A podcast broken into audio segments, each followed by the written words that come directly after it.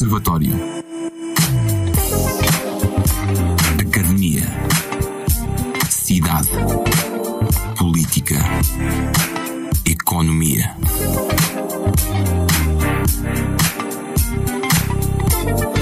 Toda a atualidade analisada ao telescópio na RUC.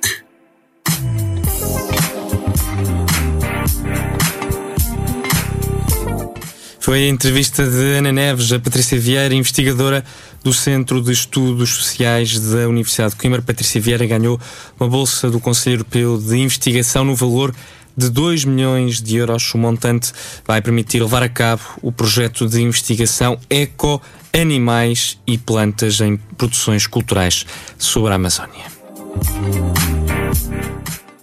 Vamos avançar agora para o comentário do Observatório de hoje. O comentário em direto hoje vai estar a cargo de Paulo Peixoto, professor da Faculdade de Economia da Universidade de Coimbra e provedor dos estudantes. Vamos falar de exames e, de, obviamente, do semestre que está quase a terminar. Mas, Ana, vamos uh, começar com este assunto que fechou a primeira parte do programa relativamente a esta bolsa do Conselho Europeu de Investigação. Não, não é todos os dias que se ganham bolsas de 2 milhões de euros. Passando para ti, Ana. Sim, Tomás. Uh, boa noite, Paulo. Muito obrigada por estar connosco mais uma vez. Um, eu aproveitava então uh, e, e, questionava: são mais de 2 milhões de euros, mais 2 milhões de euros para o SES, portanto já totaliza por volta de 13 milhões de euros uh, num concurso que é, dos, é o mais competitivo da Europa, portanto, neste, nesta, uh, nesta matéria, eu questionava o que é que representa para o SES e para a Universidade de Coimbra. Olha, sim, falando em causa própria, como sendo investigador do SES há, desde 1997, portanto há muitos anos, desde o século passado, e um, conhecendo bem a história do SES e o crescimento do SES em termos da, cap da captação de fundos competitivos, conhecendo também uh, a difícil situação da, da captação, em termos de captação de financiamentos das ciências sociais e humanas, sobretudo em Portugal, uh, eu diria que, e falo com conhecimento de causa, que será a nível europeu, se não a nível mundial, o único centro na área das ciências sociais e humanas que consegue este nível de captação e é impressionante. Eu, tenho de confessar que eu sou de uma geração bem mais velha que a Patrícia e para nós é sempre uma, uma enorme satisfação eh, ver que estas gerações mais novas que agora chegam ao SES e as bolsas anteriores também, muitas delas foram ganhas por gerações mais novas. Portanto, temos de, nós, Universidade de Coimbra, temos de olhar para estes exemplos e ver que se há pessoas que são capazes de o fazer, Outras mais serão, agora falando em causa própria, acho que o SES também tem consolidado ao longo dos anos eh, uma, uma cultura própria, uma cultura de instituição que fomenta bastante, motiva bastante estas pessoas pelas redes que são construídas, pelos contactos que são feitos, pelas oportunidades de discussão que são criadas, que estas coisas não aparecem só nem por o mérito individual, que existe e, e, é inegável neste, nestes casos. Não se vai lá sem muito mérito individual, mas também por uma cultura institucional que acaba por fomentar. E, portanto, acho que a Universidade de Coimbra, que tem tido nos últimos anos eh, uma grande capacidade de captação de fundos, tem de hum, olhar para estes exemplos e, hum, e sentir-se inspirada para que mais eh, jovens consigam, esta, consigam estes, estes, estes tipos de financiamentos que são muito competitivos, mas são muito interessantes do ponto de vista da gestão da própria carreira e da, da autonomia dentro da, da pesquisa que todos gostamos de ter. Claro, eu até diria, até diria que realmente não é só para a Universidade de Coimbra, não é só para o SES nem para a Universidade de Coimbra, é a nível de Portugal, porque foram só seis as bolsas, salvo erro, para Portugal. E, e de facto é extraordinário porque o SES acaba por conseguir uma das bolsas na área das ciências sociais, porque todas as outras cinco, salvo erro, são na área, foram atribuídas na área da medicina.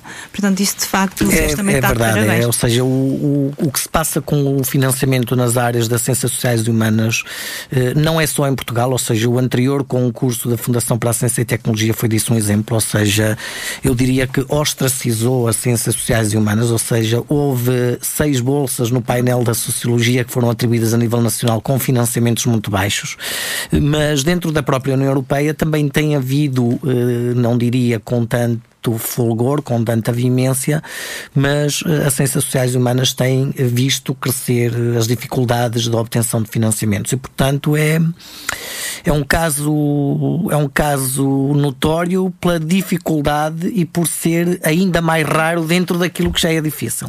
E uh, acho que a Patrícia está, está de parabéns e estou certo que fará um bom trabalho e que será um exemplo não só para inspirar outras pessoas, mas também que os resultados do trabalho com, vão convencer eh, quem financia e vão convencer quem, quem atribui os fundos para que estas questões possam possam mudar um pouco em relação àquilo que ao sentido para o qual têm vindo a mudar e que não é bom e que dificulta bastante a vida dos investigadores das áreas das ciências sociais e humanas. Muito bem. De facto, eh, Ana, disseste tudo, não é todos os dias que, que, se ganha uma bolsa de 2 milhões de euros e eh, muito menos, de facto, na área da, das ciências uh, sociais. Muito haveria, de facto, para falar sobre este tema, mas vamos, vamos uh, avançar. Uh, lembrar sempre Patrícia Vieira, investigadora do SES, que venceu de facto uma bolsa do Centro Europeu de Investigação no valor de 2 milhões de euros. Professor, eh, falando mais concretamente eh, da sua experiência enquanto provedor, porque vamos falar agora da questão do, do ensino na Universidade de Coimbra estes últimos meses, eu diria que este último ano, podemos aqui enquadrar desde março para cá, foi um desafio para uh, todas as pessoas envolvidas no, no, universo académico, professores, alunos, funcionários. É um desafio que ainda não terminou e que não vai terminar tão cedo, mas estamos a chegar um, ao final do semestre, portanto o semestre acaba já na próxima semana.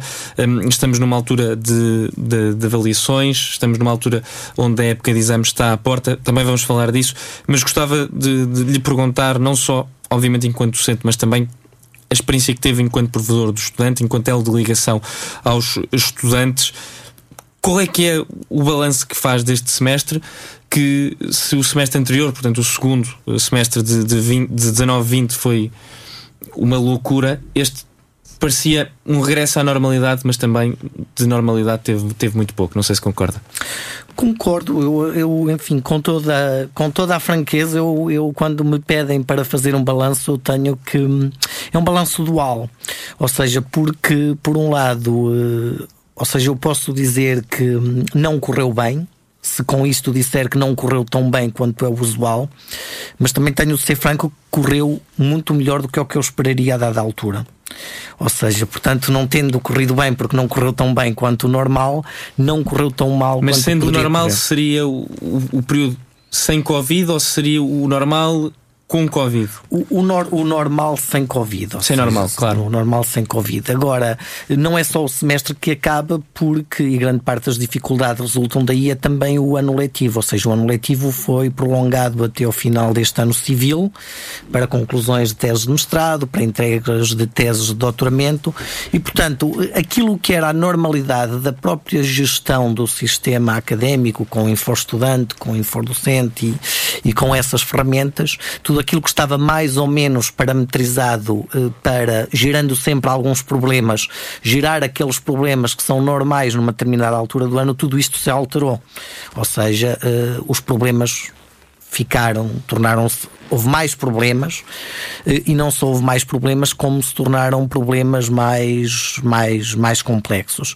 E portanto eu diria que para além daqueles problemas que são eh, normais, tivemos problemas adicionais, isto do ponto de vista pedagógico, do ponto de vista académico, eh, do ponto de vista da ação social também, do ponto de vista da ação social, hum, nós sabemos que as dificuldades que os, que os estudantes já sentem, que não são poucas ao nível de terem as condições eh, mínimas aceitáveis para poderem fazer os seus estudos, poderem ter acesso à alimentação condigna, poderem ter acesso a residências eh, condignas, ou seja, tudo aquilo uh, que, que, que representa o mínimo para se poder estudar todas essas questões acabaram por se, por se agradar e não foi um, não foi um semestre normal. Eh, este não está a ser, não está a ser um, um semestre, um semestre normal, apesar da, da adaptação muito rápida, diria eu, ehm, das, das unidades orgânicas, que, enfim, algumas com maiores dificuldades, outras com menos, mas todas elas com dificuldades eh, decorrentes das obrigações que tiveram de, de enfrentar em termos de colocar as salas, de colocar toda a logística para que da criação de uma nova plataforma de ensino, ou seja, tudo isso eh, criou problemas adicionais que neste contexto tornaram este semestre particularmente difícil para toda a gente, para os estudantes, para os professores, para os diretores, para os gestores das unidades orgânicas, para os funcionários em geral, que eles próprios também uh, sentem esta carga acrescida de, de trabalho, de saírem da sua rotina, saírem daquilo que são as uh, digamos assim, os procedimentos de resolução. É, norma, é tal normalidade. A normalidade, a normalidade que nos desapareceu, sem dúvida dificultou a vida a toda a gente. Antes de passarmos à, à questão da época de exames, Beatriz, relativamente a esta questão uh, dos uh, serviços sociais, houve queixas relativamente ao Chazuk? Exatamente. Hoje, durante a tarde, ocorreu uma manifestação relativamente aos serviços da ação social da Universidade de Coimbra por toda a questão habitacional dos estudantes e a sua situação precária, entre muitas outras questões. Como provedor dos estudantes, tem recebido queixas relacionadas com estes serviços e é as habitações dos estudantes? eu recebo sempre, ou seja, havendo Covid ou não havendo Covid, recebo, recebo sempre. Agora, uh, digamos assim que o grosso das queixas que eu normalmente recebo, e como todas elas aumentaram aumentaram com este período de Covid, elas aumentaram proporcionalmente ao que já existiam. E, portanto, as queixas, maioritariamente, têm a ver com serviços académicos, Portanto, são questões académicas e, em segundo lugar, são de natureza pedagógica e também financeira. Traz nos pagamentos das propinas, uh, enfim, uh, restituição de, de, quando, quando a universidade deve dinheiro aos estudantes porque tem que lhes devolver e, e, e, demora mais a pagar do que aquilo que é normal, ou seja, problemas dessa natureza. As queixas de, relativas à ação social também existem. Felizmente, diria eu, são sempre, enfim, eu, como poderoso estudante, de estudante gostaria de não ter trabalho nenhum. seria, seria a medida do meu sucesso. Agora, as queixas relativas à, à ação social, à habitação, elas existem sempre. Aumentar aumentaram na exata proporção em que elas já, já aumentaram. Eu, eu por acaso, enfim, a manifestação eh, foi em frente ao meu gabinete. Eu mesmo que não quisesse ouvir e não quisesse ver, eh, era obrigado. Não tinha hipótese. Não tinha hipótese. não tinha hipótese e, portanto, assisti à manifestação. Agora, é uma, é uma questão sem dúvida muito complicada, porque eu próprio eh, no verão eh, tive como provedor a oportunidade nas férias do verão de procurar-me inteirar-me como é que as coisas iam funcionar. Ou seja, em primeiro lugar eh, está a preocupação porque os, o próprio SASUC tem de cumprir as regras que são aplicadas Pela à hotelaria, à hotelaria, ou seja, é residência e tem, tem de cumprir essas regras. E isso é incontornável. Mas isso significa que a maior parte uh, das, dos quartos das camas do Sasuke deixaram de poder uh, ser ocupadas porque eram quartos duplos uh, que hoje não podem ser quartos duplos de acordo com as regras em vigor. E isto é um problema, ou seja, claro que isto traz imensas vantagens aos estudantes. Nós temos em Coimbra as refeições mais baratas nas cantinas que existem a nível nacional, mesmo o Politécnico de Coimbra são mais caras. Porquê? Porque temos, temos tido um efeito de escala, muita gente a comer nas cantinas, eh, e, eh, mas ao mesmo tempo as pessoas comiam, vocês sabem, não é? Encostadas umas às outras. Agora não pode ser.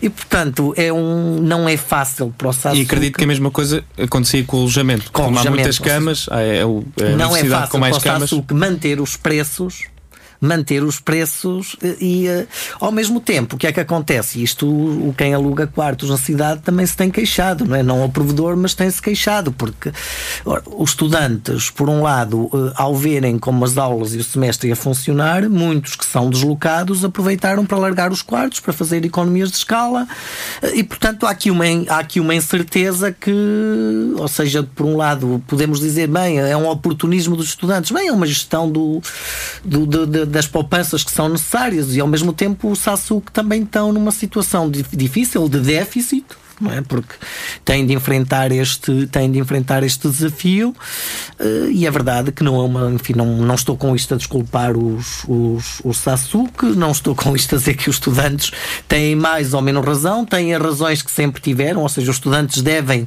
independentemente do Covid e das imposições que o Covid causa, devem sempre reivindicar condições melhores de alojamento, de, de, de, de refeições, de apoios sociais, devem sempre fazê-lo eu verdadeiramente enfim, hoje assistindo, à, hoje assistindo à manifestação, sem tirar legitimidade à manifestação, mas continua-me a espantar muito que, ou seja, eu, eu sendo muito franco e sincero, inteiramente sincero, pensei bem, estão aqui a a falar para a estátua do rei Dom Dinis, mas deviam estar a falar para o ministro, porque a mim o que me espanta verdadeiramente é que, passado todo este tempo, não haja uma, uma verdadeira medida de apoio ao ensino superior. Ou seja, não há uma verdadeira medida para resolver as situações de carência em que muitos estudantes ficaram e em que muitos serviços das, das universidades eh, ficaram em virtude de todas estas mudanças que, que trouxeram mudanças. A inércia do governo nessa, nessa área considera? Em relação ao ensino superior é gritante, é, é, preocupante. Eu realmente eu não, não entendo, ou seja, não entendo como é que não há uma medida para uh, apoiar e diria que há dois grupos que são particularmente afetados, ou seja, sem dizer todos os outros, mas os estudantes deslocados, os estudantes nacionais deslocados e os não nacionais também deslocados. Ou seja, acho que esses grupos, particularmente esses, ficaram numa situação de vulnerabilidade muito grande, ou seja, a única medida, eu diria verdadeiramente, foi a redução das propinas. Mas isso foi um ónus que caiu sobretudo sobre as universidades, porque não houve aumento do financiamento para compensar a redução das propinas. E portanto, as, eu ainda estou para Esticaram, ver. ou melhor, utilizaram a mesma manta, simplesmente. Pois, alguém ficou com os pés de fora e foram, foram às universidades. Eu gostava de lhe perguntar relativamente à questão do, do abandono escolar. Eu creio que há, há uns meses falou deste, deste tópico e na altura falou que era demasiado cedo ainda para falar desta questão do abandono escolar, porque os números podiam ser enganadores. Indicadores positivos em outubro podiam ser indicadores em dezembro muito negativos. Na, na última tomada de posse da, da Direção-Geral eh, da Associação Académica de Coimbra, o presidente da DGAC, João Assunção, referiu que o abandono escolar é a preocupação uh, principal que esta Direção-Geral tem e que quer um, combater esse, esse, esse flagelo. Um, Pergunto-lhe passado estes meses, se tem mais indicadores que lhe, lhe permitem ter uma, um suporte mais forte relativamente a estes números? O, o, os indicadores que eu tinha e que discutimos aqui, uh, eles resultam de uma, de uma leitura que eu faço que não é, enfim, que é de longo, de longo prazo, não é, não tem a ver com o curto prazo. Um, e que tem a ver com uh, alguns indicadores que são preocupantes, ou seja, um dos indicadores que é preocupante e que tem vindo a aumentar de ano para ano é a percentagem de estudantes que entrando no ensino superior uh, ao fim de três anos ou ao fim de quatro anos ainda não concluiu. Ou seja, não concluiu. Essa percentagem uh, é já mais de um terço daquele, de um terço daqueles que entram no ensino, que ao fim de quatro anos, ou seja, do, do N mais um, uma licenciatura, um primeiro ciclo que dure três anos. A grande maioria, fora medicina, direito. Exatamente, ou seja, estamos, se olharmos, eh, mas mesmo nesses casos, ou seja, o N representa sempre aquilo que o curso. Ou seja, os no anos, caso do, os anos do seriam curso. cinco. Exatamente, no caso medicina, da medicina seriam os, seriam os seis, seis, os seis, incluindo o estágio, não é? Exatamente. Portanto, os anos, o ano de conclusão. Eh, ou seja, a, a percentagem de estudantes que não conclui nesse período, no, ano, no número de anos teria para concluir mais um ano, tem vindo a aumentar. Isso é preocupante. E depois há outros indicadores que nos mostram que, sobretudo, isso afeta eh, aqueles que entram com notas baixas, com classificações baixas, com média de 10. Esses são, sobretudo, eh, candidatos a, a desistir, porque têm mais dificuldades, têm mais dificuldades eh, de inserção, têm mais dificuldade relativamente àquilo que é o sucesso escolar e encontram facilmente mais motivos, mais motivos para desistir. O que é que se passou este ano? Passou-se que houve naturalmente uma, um crescimento da procura um crescimento da procura do, do, dos cursos de ensino superior. E quando falámos da última vez, eu tinha o receio que muitos deles, chegados aqui, pudessem ou não chegar aqui nem sequer se matricular. Isso não aconteceu. Ou seja, aqueles que entraram, de facto, matricularam-se? Matricularam-se, chegaram, à, chegaram à universidade. Nós ainda não sabemos agora o que é que isso vai dar em termos de, em termos de, de, de, de sucesso escolar e do que isso possa representar em termos da motivação dos estudantes para dos estudantes e dos, e dos professores, não é? Estamos sempre aqui a falar num, numa, numa situação que às vezes a gente esquece dos professores, mas muitas vezes os professores têm exatamente uh, o tipo de problemas que os estudantes têm, é? ou seja, nós temos muitos estudantes que neste momento gostariam de não estar uh, a ter aulas online e gostariam de estar aulas à distância. Também temos muitos professores assim. Uh, temos professores que só querem aulas online e não querem à distância. Também temos muitos estudantes assim. E, e esta é uma das dificuldades, porque seria mais fácil se a gente, só, se a gente tivesse uma situação que era bem 95% querem isto e 5% querem aquilo. Assim, é, politicamente é mais fácil a gente dizer é pá ou 5%, tenham lá calma.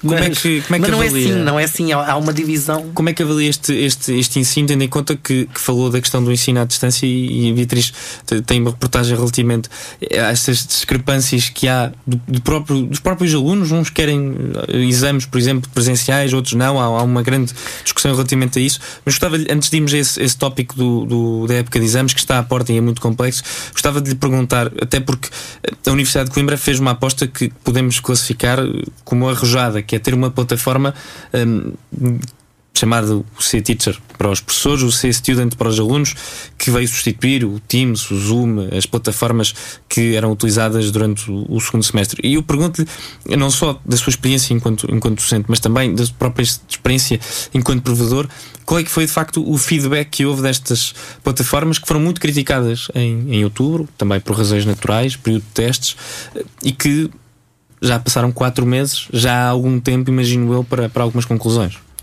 Relativamente ao uso da, da, da, da plataforma, eh, enquanto provedor, não tenho recebido particularmente queixas. Eu recebi muito mais queixas na época anterior de exames, quando os exames eram feitos online, devido ao uso das plataformas, porque muita gente não sabia trabalhar com elas. É? Ou seja, muitos estudantes não sabiam trabalhar com elas, muitos docentes não sabiam trabalhar com elas. Novamente, o problema estava nos dois lados. Estava dos dois lados, claramente. Ou seja, eh, sei lá, por exemplo eh, para dar exemplos no caso de, de, áreas da área das ciências da saúde, não só da medicina, mas também das farmácias, por exemplo, quando se usam plataformas eh, e os professores, e eu discuti isso numa reunião que tive na semana passada, numa reunião de provedores do estudante a nível nacional, eh, que fizemos virtualmente, eh, a maior preocupação dos professores foi que os, os estudantes pudessem usar os exames online para cometer fraude académica. Isto foi geral a nível das universidades, segundo relataram os provedores e estavam todos ou quase todos os, os, provedores, os provedores presentes. Eh, a verdade é que uh, a questão dos, dos, dos, exames e das, do uso das plataformas uh, já no, no, no, semestre passado, no, no, final do semestre passado, trouxe imensos problemas, ou seja, por exemplo, os, na área da saúde encurtava-se o tempo do exame usando plataformas que cortavam quando chegava ao limite do tempo, não é? E essas, as próprias plataformas, elas não estão preparadas para guardar o que o estudante fez até aquele momento se o estudante não submeter o exame foi ao ar. O exame foi todo ao ar, não é? Portanto, Coisa isso... que não acontece no exame presencial. Certo, exatamente. Pode entregar é? Exatamente. E portanto, os, as pessoas não sabiam isso, os estudantes não sabiam isso e as plataformas não estavam preparadas para isso. Ou seja, o Zoom evoluiu imenso o Zoom evoluiu não só financeiramente, mas evoluiu sobretudo em termos daquilo que foi obrigado a evoluir para ser uma ferramenta competitiva. O, o Teams evoluiu uh, alguma coisa, ou seja, uh, uh, o, a Google de repente descobriu que tinha de, de, de, usar o Meet para ser ainda, não é? Porque estava a perder a corrida. E portanto, isto de facto veio, embora nós sejamos, e vocês sobretudo, são já nativos digitais, não é? Ou seja, mas de repente todos nos sentimos um pouco impreparados preparados para estas questões. E, portanto, eu acho que com alguns percalços, com algumas resistências que sempre acontecem nestas alturas, eh, a Universidade de Coimbra adotou uma solução própria. Eu acho que essa, ou seja, acho que essa solução própria acabou por passar no teste, não é? Ou seja, passou no teste. Se a gente tiver de fazer essa avaliação, eh, tem ainda algumas, tem ainda algumas coisas que podem melhorar, não é? Ou seja, por exemplo, se quisermos ter de facto ferramentas competitivas de avaliação online e mais capazes e que não dependam dessas outras plataformas, esta plataforma tem ainda também um espaço de, um espaço de, de, de, de crescimento, mas não recebi particularmente Agora foi difícil, foi difícil para os, para os docentes, porque sim, os docentes nunca deram aulas em que tivessem e não sabiam fazê-lo, e muitos ainda não aprenderam, em que tivessem de dar aulas para quem está na sala, mas ao mesmo tempo dar aulas para quem está em casa. Ou seja, muitas vezes eu recebi mais queixas dos docentes informalmente, não é que eles não se queixam formalmente ao provedor, que o provedor é do este provedor é do estudante, não é do docente, mas recebi por causa disto, não é? Porque eles mesmos não, eles, eh, os, os professores não estavam, não estão preparados para dar este tipo de aulas. Coisa é? que no segundo semestre, apesar de tudo, era um, um sistema mais unidimensional, porque o professor estava em casa, mas os alunos estavam todos no mesmo sítio. Apesar de estarem em, em cada casa. E agora era mais difícil. Era para um foi, ecrã. Foi agora mais difícil. Havia um, é. Foi mais difícil. Mal bicéfala, a, a obrigatoriedade, muitas vezes, de estar parado, não é? Que é uma coisa que às vezes os professores não sabem fazer quando estão a dar aula, andam de um lado para o outro, não é? Mas estar parado para. Uh, ou seja, tudo isto foi. exigiu um esforço grande e. Uh, acho que nos cansou um pouco mais a todos, não é? Cansou-nos um pouco mais, mas pronto, não não são tempos normais. Eu, eh, as universidades a nível europeu já enfrentaram períodos muito difíceis. Eh, eh, eu lembro na história, não é? Para quem não tem isso presente, que às vezes chegaram a passar os cursos superiores a duração para dois anos. Ou seja, e essas pessoas acabaram por ser profissionais na, na, na sociedade, na economia, depois fazendo outras formações ao longo da vida. Mas, ou seja, acho que nós só vamos ter um pouco noção disto quando realmente quando deitarmos isto para trás das costas e uh, porque isto também não vai passar, não vai passar assim tão rápido. E eu acho que este é o momento mais difícil, não é? Porque também começámos a ter um, estudantes, começámos a ter professores afetados pelo, pelo Covid e tudo isto altera bastante o ritmo das, o ritmo das coisas e uh, não é fácil substituir um professor se ele ficar, se ele ficar com, com Covid, não é fácil substituir um professor e alguém dar as aulas, uh, mesmo no, no, no, no ensino básico e secundário não está a ser fácil, na universidade é ainda mais difícil. Depois outra, o facto dos professores na universidade terem uma idade média elevada, em função disso terem receios de saúde e, portanto, acho que a universidade nesse campo, no campo, digamos assim, da criação das condições sanitárias para proteger estudantes e incluindo também aqui o SASUC, eu próprio tive a oportunidade de ver as várias situações nas residências, nas cantinas. Acho que esse esforço é também um esforço ganho. Eu isso tenho que, que, reconhecer que acho que é um esforço ganho por parte da universidade. Muito bem, vamos fazer uma pequena pausa de 15 segundos e vamos ouvir o trabalho da Beatriz relativamente aos exames presenciais de janeiro e fevereiro.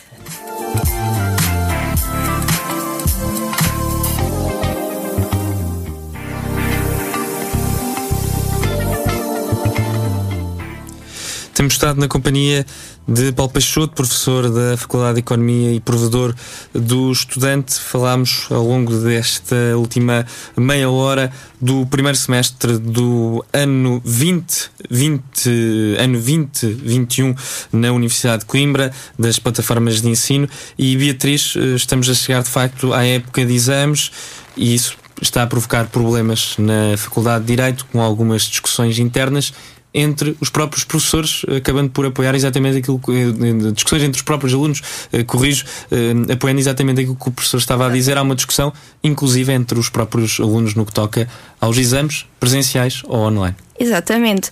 Um grupo de estudantes da Faculdade de Direito da Universidade de Coimbra, com o nome Resiste Agora, lançou uma petição pública sobre a falta de condições da Faculdade de Direito para fazer exames em modo presencial. A Rádio Universidade de Coimbra falou com Giovana Carvalho, do Movimento, e com o presidente do Núcleo de Estudantes da Faculdade de Direito da Universidade de Coimbra, Mateus Rosário, para obter mais informações. Começando pelos exames a ocorrer em regime presencial, Giovana Carvalho afirma que querem qualidade na avaliação, que garante a segurança de todos, de forma a evitar aglomer aglomerações, peço desculpa, e com a limpeza das salas como deve ser. Há muita gente que pensa que nós queremos exames online, ou por facilitismo, ou por modismo, mas não é isso que nós defendemos todo. Nós defendemos a qualidade da avaliação. No mundo perfeito, seria avaliações presenciais com salas de qualidade, com professores suficientes para corrigir os exames. Também falamos dos turnos, porque os exames estão divididos por diversos turnos. Dentro destes turnos, as pessoas são divididas por salas. Estudantes dentro de uma sala para fazer um exame, sem conseguir que eles se aglomerem pelo caminho e depois retirá-los também e dentro de uma hora fazer uma desinfecção total da sala. Isto, na prática, a mim parece-me inexecuível. Mateus Rosário, presidente do Núcleo de Estudantes, diz que acredita na palavra da direção da faculdade de que conseguem garantir uma época de exames em segurança.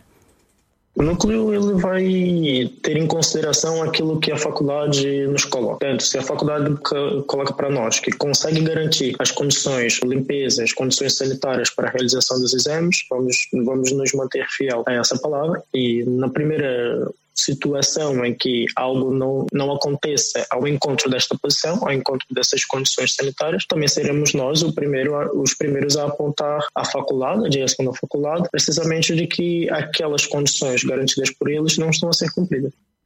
Agora, relativamente aos exames que vão ocorrer online, o movimento Resiste Agora fala nas desigualdades nas posses de tecnologia e o facto dos estudantes estrangeiros terem de fazer exames durante a madrugada. Eu diria também que dentro dos exames online é o problema que houve no semestre passado, é o facto das desigualdades. Há pessoas que realmente não estão aqui, não se podem dirigir à faculdade, não têm um computador, não têm um sítio com internet. A faculdade também não se preocupa em poder viver estas coisas, não é? Estas questões e ajudar as pessoas diretamente. E às vezes se fazem exames online, fazerem-nos de madrugada, como é no caso do Brasil, por exemplo. Exames às 8 e meia da manhã, para eles serão às 5 e meia da manhã. Relativamente aos horários dos exames, o presidente do Núcleo de Estudantes de Direito afirma que o tema está a ser conversado com a direção da faculdade e que já existem duas opções em cima da mesa para os estudantes estrangeiros. Sobre a situação dos horários, isto é algo que ainda está a ser conversado com a direção da faculdade, que uma vez que agora nós, os estudantes que vão fazer as avaliações remotas vão ter uh, vários turnos para, poder fazer, para poderem ser avaliados, nós estamos a tentar encontrar uma medida em que os estudantes internacionais possam sempre fazer os exames na parte da tarde, uma vez que o fuso horário assim os colocariam para fazer os exames na parte da manhã, ou então possibilitar que o estudante escolha o horário dentro dentro dos turnos estipulados. Quero então aproveitar estas declarações dos estudantes de ambos os lados, uns que defendem que deve ser presencial, outros online, ou então toda uma mistura, mas bem organizada. Uh, gostava de saber se tem tido queixas relativamente a estes tópicos dos exames presenciais ou outros que não tenham mencionado. Eu, eu já tive no semestre passado, no ano letivo passado, já, já, já recebi enquanto provedor muitas queixas por, dos estudantes que queriam os exames presenciais e não queriam fazer exames online recebi.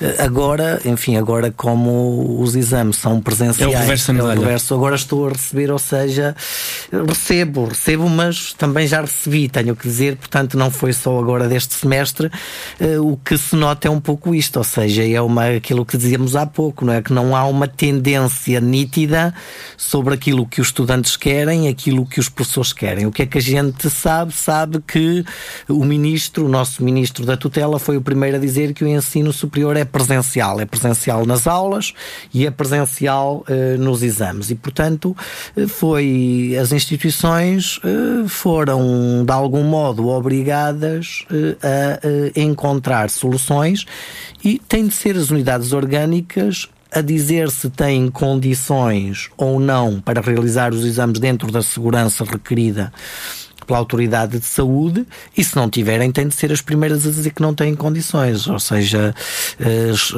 está a haver soluções de uso de anfiteatros, de auditórios, até do pavilhão universitário, portanto de salas maiores para que os exames possam decorrer em segurança. Tivemos já várias experiências, não é? Por exemplo, o período de matrículas, a nossa universidade foi verdadeiramente a única que manteve o sistema presencial eu pude acompanhar no pavilhão universitário, no pavilhão 1, diria que correu muito bem, sem percalços de maior. Ou seja, eu tenho também, quando pergunto, tenho de confiar quando as pessoas me dizem que todas as medidas que são exigidas estão, estão, a, ser, estão a ser tomadas. Agora sim, tenho tido algumas queixas, eh, sendo que isto que era aqui também dito, ou seja, e que foi também destacado nesse encontro de provedores que tivemos na semana passada, Uh, e que é uma coisa que eu noto, ou seja, sem dúvida, relativamente aos exames, os, uh, eu costumo dizer isto de uma maneira simples, mas compreensível, uh, os estudantes que que eram uh, oportunistas e que usavam as oportunidades que tinham para usar facilitismos, como era dito aqui na peça, uh, tornaram-se, neste período de divisões e de incertezas, tornaram-se ainda um bocadinho mais oportunistas. Os professores, por outro lado, que também já eram desconfiados, que desconfiam, estão sempre desconfiados dos estudantes, que os estudantes querem é isto para copiarem, para tornaram-se ainda mais desconfiados. Um clima destes sendo um clima muito dividido do ponto de vista das opiniões, e é isso que eu tenho notado. É, é, é, de difícil é de difícil gestão. Perante essa situação sim eu acho que enquanto houver evidências de que uh, as coisas podem ser realizadas normalmente dentro das condições sanitárias requeridas e não estejamos numa situação de propagação uh, que, que exija isto uma mudança uma mudança radical eu acho que isso deve ser uh, tentado. Agora obviamente que não podemos estar contra a a força das evidências que venham a existir a querer manter estas coisas. O, o que é que me preocupa mais são aqueles estudantes que hum, têm problemas de saúde, que têm eh, determinadas, eh, determinados receios fundados relativamente aos problemas de saúde que têm, para estar a ser sujeitos a avaliações presenciais que estão sob uma situação já difícil de gestão psicológica do seu estado de alma e, e, para ainda irem fazer exames, não é? Quase como aqueles estudantes no semestre passado que iam para as salas, ou seja, que estavam a fazer exames no computador deles em casa, mas tinham sempre o professor ao fulano, mostre lá as mãos, mostre lá a cara, é? ou seja, não há clima e, portanto, preocupa-me essas situações em que possa não haver eh, o, o, o melhor clima, e sobretudo desses estudantes. Agora, que assim, ouvindo estes estudantes, no fundo, estas duas versões é um pouco aquilo que eu tenho ouvido, ou seja, eu, eu tenho, tenho, sim, eu tenho os dois tipos de queixas, ou seja, tenho os tipos de queixas. É impossível de... agradar gregos e troianos. Neste caso é, é, manifestamente impossível, e com, com, com isto que eu vos dizia há pouco, ou seja, eu sinto que isto é metade-metade, não é? Ou seja, que metade quer e metade não quer, metade quer de uma maneira, e, e nos professores também. E portanto, não há aqui uma coisa que a gente possa dizer, eh, bem, vamos seguir aquilo que é um desejo claríssimo de uma, de uma, de uma maioria.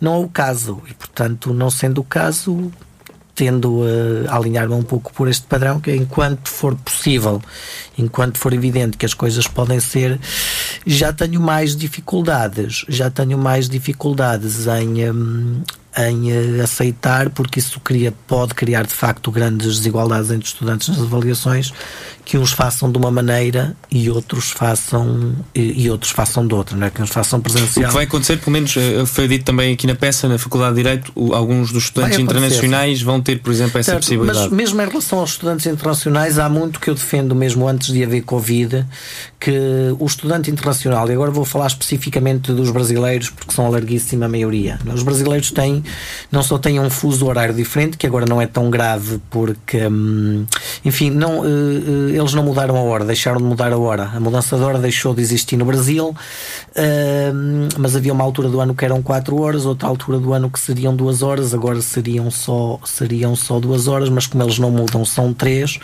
e pode haver, pode haver isso. Mas eles também têm outro calendário, por exemplo, quando iniciam o ano letivo, que iniciam em fevereiro, uh, o mês de férias deles é janeiro e, portanto, o mês de férias deles de janeiro é quando eles estão com as famílias, ou seja, eu sempre defendi que uma universidade com a nossa, com a procura que tem tido por parte dos brasileiros, e estou ainda a pensar agora aqui antes do Covid, poderia inclusive para os brasileiros ter eh, calendários diferentes que lhes permitisse que, que fosse uma medida de inclusão e incluir esses estudantes é dizer sim senhor, vocês estão aqui, estão noutro país, mas podem manter alguma coisa daquilo que vocês são. E estar com as famílias é importante.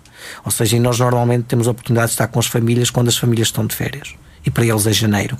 E portanto, mesmo nessas circunstâncias, eu sempre admiti e tenho esperança que a aprendizagem. Deveria haver um ajustamento, por exemplo, para um mês. Sim, para eles. Ou seja, sempre defendi isso, mesmo antes de haver Covid, continuo a defender e espero que alguma flexibilidade, alguma coisa que possamos ter aprendido eh, com o uso das tecnologias, com esta flexibilidade que agora estamos a ter, se possa manter para uma vez regressados àquilo, enfim, não diria regressados, mas uma vez ultrapassada esta situação infeliz que todos nós vivemos neste momento, que possa haver para esses estudantes em concreto soluções que vão mais de, que sejam mais inclusivas do ponto de vista daquilo que é a realidade deles, porque, enfim, eh, nós aceitemos que eles sejam diferentes, são diferentes, apesar de falarem a mesma língua, são diferentes nos calendários, nos horários, estas questões, eh, de facto, eu, eu, eu por mim falo, eu desde estudante, que eu, eu gosto de trabalhar à noite e até hoje eu, enfim, eu levanto-me de manhã às 9 horas estou na provedoria, mas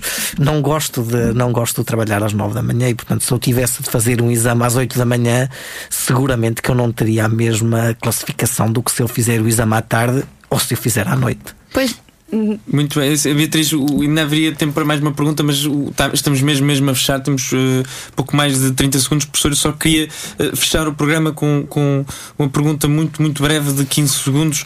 Um, se tiver de fazer de facto um, um prognóstico para esta época exames, qual é que seria? Muito, muito, muito rapidamente. Sim, o prognóstico é desde que não haja assim nenhum caso grande contágio que as coisas vão correr bem. Agora, se houver um contágio, eh, vamos ter de mudar as agulhas. Muito bem, professor, muito obrigado. Estivemos na companhia de Paulo Peixoto, provedor do estudante da Universidade de Coimbra, professor da uh, Faculdade de Economia da Universidade de Coimbra. Da minha parte e por parte da Beatriz, é tudo. A informação da Rádio Universidade de Coimbra regressa amanhã às 10 em ponto com mais uma síntese informativa. Fique desse lado, fique com a RUC. Genevieva, querida do meu coração Cada dia que passa sem a sua presença física corrói minha alma. Revi recentemente o retrato de sua numerosa família e via, uma vez mais, de bruços sobre o balcão dos seus aposentos.